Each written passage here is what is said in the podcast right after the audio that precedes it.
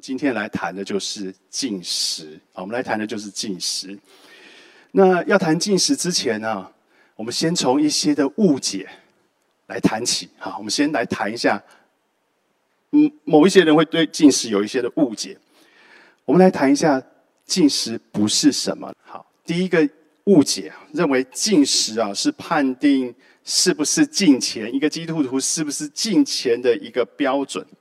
这段经文其实我之前有谈过，《马可福音》马可福音的第二章的第十八节，我们一起来读一下这段经文，好不好？马可福音的第二章的十八节，当下约翰的门徒和法利赛的进食，他们来问耶稣说：“约翰的门徒和法利赛人的门徒进食，你的门徒倒不进食，这是为什么呢？”而从这段经文当中，你会发现，他们好像觉得进食这件事情是正常的。我感觉起来，法利赛人质疑耶稣的门徒为什么没有进食？为什么会这样子呢？其实，在耶稣那个时代，法利赛人一个礼拜进食两天，其实全天不吃饭的，一个礼拜进食两天。他们是礼拜一跟礼拜四，啊，礼拜一跟礼拜四进食。法利赛人是这样做，所以可能那天刚好是礼拜一或礼拜四，看到了耶稣的门徒，哎，又吃又喝。所以他们就会觉得说：“哎，你怎么这照常吃喝呢？就是认为，就你你们怎么这么不敬钱呢？啊，怎么这么不敬钱呢？然后呢，你可以知道，法利赛人就是那种约束、严以律己、也严以待人的那那那样子的一个律法主义者。”所以，其实我们也大概都知道，在在座的基督徒大概都知道，法利赛人所主张的那个信仰，事实上已经脱离了信仰的本质，好，已经脱离了那个信仰的本质。所以，他们会拿进食是不是有进食与否来判断你这个人是不是进钱。好，你这个人是不是进钱？我相信荣耀基督教会的我们不会这样子做。荣耀基督教会的我们不会这样子做。为什么？因为有一个神学家就这样说。进食、进食祷告，虽然是一种外在的一种表现，但是是因为我们的人内里有需要，所以我才会进食祷告，不是为了我要表现出我是一个特别属灵、我特别敬虔的人，所以我进食祷告，而是因为我在神面前，我自己知道我里面有需要，所以我要进食祷告。所以各位要记得，我们今天填那一个四十天的禁食，不是因为那是一个活动，也不是因为这样子做比较属灵，荣耀基督教会名声比较好听。各位不是这样子，乃是我们真知道，我们对于传福音，我们对于这些慕道友，我们对于我们手上所做的事工，甚至对我们自己的生命，我们自己里面都知道，我有深深的需要，以至于我要进食祷告。所以，第一个进食祷告，不要认为它那是那是一个进钱的标准，哈，或是整个教会都在推，那是潮流的标准。不，不是这样子，乃是你我里面自己知道我们有那个需要。第二件事情是我们常会犯的，就是把进食呢拿成是一种交换。你们会这样做吗？大家都不会，太好了。但是我知道有人会。就是会让人觉得说，那是一种好像我特别敬钱，所以我这个敬钱的动作，去跟上帝换我所祷告的东西。好，我进食，然后我期盼我的这个东西能够成就。但事实上，各位，那不是这样子的，那不是这样子的。进食祷告其实就是一个专心的祷告，刻苦己心。就是进食的另外一个进食祷告的另外一个词，刻苦己心。它事实上是一种专心的祷告，而不是抱着交换的心态去跟上帝祷告。你知道，先知以赛亚曾经责备过以色列人，在先知以赛亚书第五十八章的第三节一直到第七节，他们这样，他是这样说的。他们说：“我们进食，你为何看见呢？我们刻苦己心，你为何不理会呢？”这个“他们”指的是谁？以色列人。以色列人跟上帝抱怨说：“我们进食了呀，你怎么没有看见呢？我们刻苦己心，就是我们进食祷告了呀，你们怎你怎么没有理会呢？”你为什么没有看见我们向你求的那个东西呢？你为什么没有理会我们向你我们向你的祈求呢？以赛亚说：“看呐，你们进食的日子，人求利益，勒逼人为你们做苦工。”这个是以色列人进食的心态。我在跟你换，但是你不要管我进不进钱，但你不要管我心里面想什么。我要跟你换我要的东西。第四节继续往下看，你们进食却互相争竞，以凶恶的拳头打人。你们今日进食，不得使你们的声音听闻于上。上帝说：这样的进食，岂是我所拣选的，使人刻骨己心的日子吗？岂是叫人垂头像苇子，用麻布和炉灰铺在他以以下吗？你可，你这可称为？进食可称为为耶和华所悦纳的日子吗？第六节，我所拣选的进食，不是要松开凶恶的神，解下恶上的锁，使欺压的得自由，折断一切的恶吗？不是要你们连续那些可怜的人，将你的饼分给饥饥饿的人，将漂流的穷人接到你家来住吗？这是这段经文，我们猜测，我们猜测以色列人他们为什么？进食祷告呢？或许是在求利益，或许是在求强大得胜。为什么？刚才我们读到，他们一面进食，就是进行所谓的这一些进钱的活动；另外一方面，又用那个不讨神喜悦的那种手段去谋取利益啊，比如说勒逼人为你们做苦工，就是苦待他们下面的奴隶或是工人。然后呢，要胜过别人，跟人争胜，所以他以凶恶的拳头呢来打人。然后接着再向上帝抱怨说：“上帝啊，你没看见我们进食吗？上帝啊，你没有看见我们向你进钱吗？”其实上帝对这样子的进食感到愤怒，其实感到愤怒。上帝跟他说：“你这样子算进食吗？你这样子算耶和华可喜悦的生活日子吗？”所以，他们期盼用金钱的外表去换取，或许去换取财富，或许换取平安，或许去换取那一切他们想要的东西。他们在这样子换取。所以，什么是进食？什么是进食？进食祷告。等一下，我们就会讲三种目的。有一个神学家对于进食祷告，他就有一个定义，他是这样说的：在某一段时间里面，长或者是短都可以。在这段时间上，你自愿境界生活上的某一些的必须的事物，譬如说饮食，譬如说休息，譬如说与人的交际应酬，让我们可以稍微从物质世界的这一个当中啊，这个捆绑当中松开来。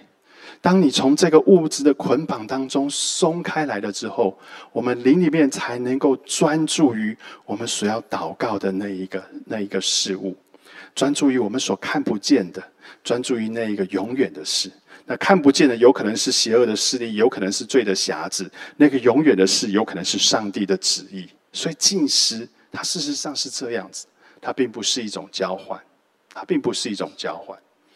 好，所以。我们来看下面，它可能有几个目的。进食可能有几个目的。第一个，你从圣经当中你去查进食祷告，你会查查进食，你 key in 进去之后，会发现啪一串掉下来，大概从旧约到新约，大概有几十个、几百个这样子的经文会出现。大概可以分为这三类。第一个是表达自己忧伤的一个祷告，表达自己懊悔、表达自己忧伤的一个祷告。当扫罗死掉的时候，扫罗王，各位扫罗王，你你们知道吗？萨摩尔记下，萨摩尔记上最后面的时候是扫罗的死亡。扫罗怎么死的？扫罗是被非利人杀，非利士人杀死的。他跟他的儿子同时阵亡。然后菲利斯人就把扫罗的尸体拿了之后，哇，想说这个是我们心腹大患，终于除掉了。于是就把扫罗头砍下来，把他儿子约拿丹的头跟扫罗头砍下来，把他们的战甲跟他们的头颅钉在他们叫做大大衮庙，是不是？就是菲利士人的那个神庙的门上面，这个是让所有的菲利斯人看，你看我们战功彪炳，把扫罗给杀掉。接着他们就把扫罗跟他的儿子约拿丹的尸体挂在城门上面，城城墙外面就挂在城上面。然后呢，有一群人基列雅比的居民，他们就听见了这件事，于是他们就连夜去把扫罗的尸身跟他儿子约拿丹的尸体给偷了下来。然后连夜就送到他们家附近的那一个柳树下面，然后把这一个这一个他们的那一个尸体烧了之后就埋葬。第十三节，他们将骸骨葬在亚比的垂丝柳树下，就禁食七日。这位他们就为他禁食七日。好，这是代表的一种忧伤或者是懊悔的一种祷告。或许他们也在为以色列国，因为这个这个战争的失败，并不是扫罗个人的失败，那是整个国家的一种失败。或许他们也在为以色列国得罪神之处来认罪。另外还有一个例子，《尼西米记》里面有非常明显的一个例子。尼西米，各位你们都记得吗？尼西米是那个波斯王时候的一个九正，他是犹太人。然后呢，犹太王国到尼西米任的时候，已经一百多年过去了。然后犹太人想要回去重新建耶路撒冷城墙，但是遭遇到抵抗，以至于耶路撒冷城门盖起来之后又被焚烧。当焚烧的这个故事传回尼西米的耳中的时候，那时候他正在王里王宫里面服侍王。他们对我说：“那些被掳、被归。”被掳归回，剩下的人在犹大省遭大难，受羞受凌辱，并且耶路撒冷的城墙被拆毁，城门被火焚烧。尼西米听见这事之后呢，他就坐下哭泣，悲哀几日，在天上的神面前进食祈祷。后面第六节、第七节是尼西米代替耶路撒代替他们的祖先认罪的祷告。所以你可以知道，尼西米心里面是怎样，是忧伤的。他的这一个进食祷告，是代表了他的忧伤。他为了过去他的祖先所拜偶像，惹动上帝的愤怒，以至于今天还要遭这样的大难。在一百多年之后，这样子的难还不能结束，他感觉忧伤。他为了这个国家祷告，他为了这个国家进食，这个民族进食，这才没有国家。这个民族进食，他为了这一个民族忧伤。他也为了这个民族认罪，所以进食祷告有一种是一种忧伤的代替式的应认罪的祷告。好，这是这是这是会这是我们会会做的会做的事情。譬如说，譬如说，我们现在你我生活在台湾，有可能有些有些教会他们会发动，或者是我们当中会有人会发会觉得说，在呃。在七月的时候，妈祖呃不是七月，就是反正在妈祖绕境的那个时候，感觉起来全台湾在封妈祖的那个时候，大家会觉得这件事情对于对于神而言，那是一个讨神讨神被神厌恶的事情。于是我们很有可能会在那个时候进食祷告，为了这个国家所犯的罪，为了这一群人所犯的罪。我们会来进食祷告，我们会求神赦免台湾。例如说，我们我们看到台湾的家庭的破裂，我们看到那些同婚的这些状况，会让你让我们觉得难受。我们会觉得我们要为这个国家来。来认罪的时候，有些人会采用的方式是：我认罪的时候，我一次我也在进食，我在进食当中为这个国家认罪祷告，求神来赦免这块土地所犯的罪。但是我仍然要提醒的是，认进食祷告是让我们更专注于祷告，而不是拿自己的饥饿来跟上帝换赦免。我必须要再提示、是提醒各位：我们不是拿我们的饥饿来跟上帝换赦免，我们只是要更专心、更认真的祷告。这是一种，这是一种进食祷告的目的。另外一个，有些人会把进食祷告当成是一种操练，当成是一种操练。通常这是一种固定的进食祷告。譬如说，我们每一天固定都有读圣经，对不对？那这些人不会每一天都进食，因为那会出人命。但是他们会可能会挑一天来进食，啊，他们会挑一天来进食。其实这个不是后世的基督徒发明的，在摩西时代就已经有了。在摩西的时代，七他在立位记上二十三章的第二十七节这边说：七月初十是赎罪日，你们要守为圣会。接着呢，并要刻苦己心，也要将火祭献给耶和华。刻苦己心这四个蓝字，它的意思其实常跟进食连接在一起。你如果去看。呃，呃，看诗篇里面，你会发现进食常常跟刻苦己心连在一起，所以它事实上是一种一种进食。上帝要百姓在这一天进食祷告，借着这样子来思想上帝的恩典。各位，这是一种操练，好，这是一种操练。虽然耶稣时代的法利赛人，我们刚刚读的马可福音的第二章那边。那些法利赛人，他把进食的这个操练弄得规规条条、绑手绑脚，感觉起来很不好、很不好、很不好。但是各位，这个操练的本质是好的还是不好的？其实这个操练的本质是好的。虽然法利赛人弄得很糟糕，但你知道神的原意是好的。所以耶稣也要他的门徒进食祷告。马太福音，各位你应该会读过这段经文。马太福音六章的十六节，耶稣说什么？第十六节，我们一起来念：你们进食的时候，不可像那些假冒为善的人，脸上带着愁容，因为他们把脸弄得难看，故意叫人看出他们是进食。意思进食？呃，对不起，意思就是告诉他的门徒说：你们要不要进食祷告？要。你们要进食祷告，可是不要像法利赛人一样，自己弄得好像很萎靡、很不正、很没有力气走路在地上爬，然后告诉人说：“你看我为主进食这么这么敬虔。”你们不要这样做。但是要不要进食？要，要进食，要进食。而且你进食的时候要梳头、要洗脸，不要叫人看出你进食来。不要让人看出来，为什么不要让人看出来？法利赛人已经得着他们的掌声了，他们已经得着他们的奖赏了。但是你们不要让人看出来，因为进食祷告既然是操练，它就不是一个表演。它既然是一个操练，它就不是一个表演，是你跟神之间的关系，是你跟神之间的事。所以。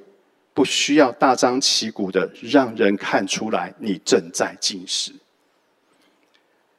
使徒保罗，各位，使徒保罗他是律法师，对不对？他是一个律法师背景，他是一个法利赛人的背景的一个使徒。其实他应该也是一个有固定进食祷告习惯的人。他曾经这样说过，在哥林多后书，他说什么？他说他在旅行步道的时候，他常常怎样？我们一起来念：受劳碌，受困苦，多次不得睡，又饥又渴，多次不得食，受寒冷，刺身肉体。这个蓝字我把它框起来的时候，其实你就去查，呃，英文版的圣经，它叫做常常进食。好，常常进食。Infestings often 就是常常进食的意思，所以他他的意思是什么？他的意思是他在描使出在描述他在旅行步道的过程当中，他所遇到的那个困难，他疲倦，他没有办法睡觉，他饥饿，他口渴，有没有？多次不得睡，又饥又渴，他饥饿，他口渴，然后呢，他受寒冷，所以他是寒冷的，他常常衣不衣服不够的。但是在这种情况底下，他人多次进食，所以他是在操练他自己进食的一种一种一种操练。他维持了这一种操练。有很多文件也显示出来，在第一世纪的时候，教会通常会选择礼拜三跟礼拜五来做进食。他们会鼓励信徒，第一世纪的基督徒。基督徒，我讲的不是犹太教徒，是基督徒。他们会选择礼拜三跟礼拜五来进食。为什么他们选择礼拜三跟礼拜五进食呢？为什么？因为礼拜一跟礼拜四是法利赛人的进食。他为了要跟法利赛人做一个区别，所以他也会鼓励，他也会鼓励他们的会友要进食。所以，天主教也保留了这个习惯。后来，基督教有很多重要的人物也有类似的鼓励。你又去查马丁路德的资料，你去查威汉第威威汉卫斯理的这些约翰卫斯理的资料，你会发现他们会常常有进食的这一个这一个这一个鼓励人有进食的操练。所以这各位进食祷告，它也是一种操练，它也是一种操练，在饥饿当中，让我们的心思专注于神，专注在要祷告的事情上。不过，对于现在的我们，一餐不吃好像不会怎么样，对不对？你你会觉得很痛苦吗？可能有些人会觉得很痛苦，但是有很很长的时间，我们会常常忙到忘记一餐，一餐不吃好像不会怎么样。所以，其实现代的进食哈，有一个东西更要禁，就是手机，是吧？你不吃饭可以，但是你不划手机可不可以？常常是不可以的，所以。在进食祷告的时候，我们常说我们要进食祷告，于是我就不吃饭，但是我就会去划手机、回个讯息、看个简讯，然后看一些资料，叭叭叭叭，然后就发觉，哎呀，时间过得真快呀，半个小时就过去了。然后祷告什么呢？不知道，然后我就回去上班了。会有这个状况？各位，其实，在进食的时候，对于我们而言，主要的目的是那一个专心。跟那一个专注，即便是身体饥饿，仍然要保持专注。但是手机这个东西，在你进食的时候，好不好？先把不要带出办公室，就丢在那个桌上。这对进进食是有帮助的，尤其是现在山西很泛滥的时候。好，第三个进食祷告的目的是什么？为了某一种特别的需要，神的帮助，神的引导。旧约里面以斯帖记，这个很明显。当以斯帖面临那一个波斯王要屠灭整个以色列民族的时候，莫迪改去跟以斯帖，去跟以斯帖说：“你要去跟王做这个建议。”以斯帖说：“不行，我若去，我铁定死。”莫迪改说：“你要知道，你今天得了王后的位分，就是为了这一个这一天。”你不可以不说。于是以斯帖就怎么说呢？以斯帖就派人回报给莫迪改说：“你去招聚苏山城所有的犹太人，然后呢，为我进食三昼三夜，不吃不喝。我和我的宫女也要这样进食。然后我唯力去见王，若死就死吧。为什么要进食？是因为他们不知道会将会发生什么事，所以必须要专心祷告。所以必须要专心祷告。”所以他就要求王收回成命。以色列知道这件事十分的困难，因为没有得到王的召见，如果去见王，那是死路一条。然后呢，全部的人一起进食祷告，是为了让这一个民族能够继续的活下去。所以他们发动了进食，是为了某一个特别的目的，是为了某一个特别的目的。新约里面，在安提阿教会，安提阿教会当中有几个先知和教师。就是巴拿巴和称呼尼杰的西面，古利奈人入球等等等等等等，这一个故事大家都很熟悉。这个是第一次差遣布道团、差遣宣教队要出去布道的时候。第二节，这些人侍奉主进食的时候，圣灵说要为我分派巴拉巴和扫罗去做我招他们的所做的工。各位，他们是在进食之后。决定派人出去，他们根本不知道该怎么做这样施工，他们也不知道该派谁去。但是在进食祷告之后，派人出去。然后第三节是说，于是进食祷告，按手在保罗和巴拿巴的身上，就打发他们出去了。各位，这样子进食祷告的目的其实很明显，他就是为了事工，为了平安，为了福音的缘故，这样子做。各位。我们也在发动四天禁食，其实我们是属于这一种祷告。